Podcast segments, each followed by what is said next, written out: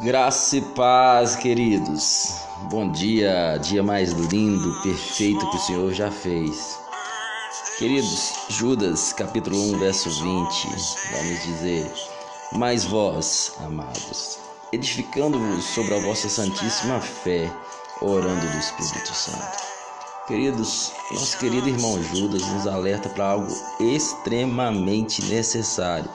Ele começa essa carta dizendo que ele queria escrever acerca da salvação comum, a qual nós compartilhamos.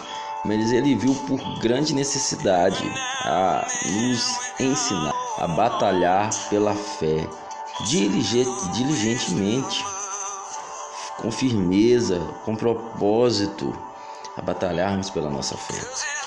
E queridos, a oração em outras línguas é fundamental.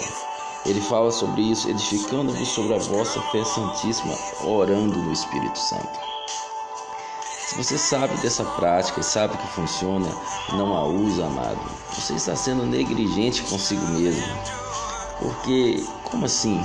Querido, o justo viverá pela fé. Sem fé é impossível agradar a Deus. Somos salvos pela graça mediante a fé. Paulo fala: combati o bom combate, é, é, completei a car carreira, guardei a fé. Então, querido, se a nossa fé ela não for algo que nós cuidamos dela, corremos grande risco, né? A Bíblia fala sobre a apostasia, que, se, que vão se apostando da fé. Por que, amados? Porque tudo é pela fé. Se não tiver fé, não adianta.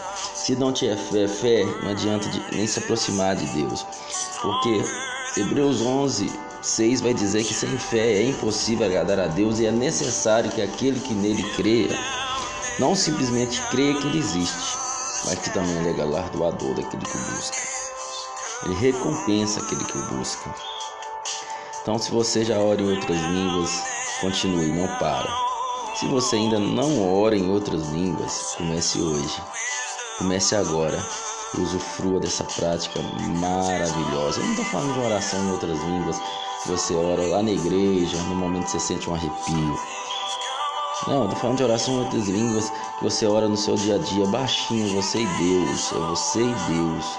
Não havendo intérprete, fique calado na igreja, vírgula, falando consigo mesmo e com Deus. Graça e paz, um beijão até a próxima. E só tenho algo para te dizer. Hora após hora. Não tem outra coisa a ser feita a não estar mergulhado no Espírito.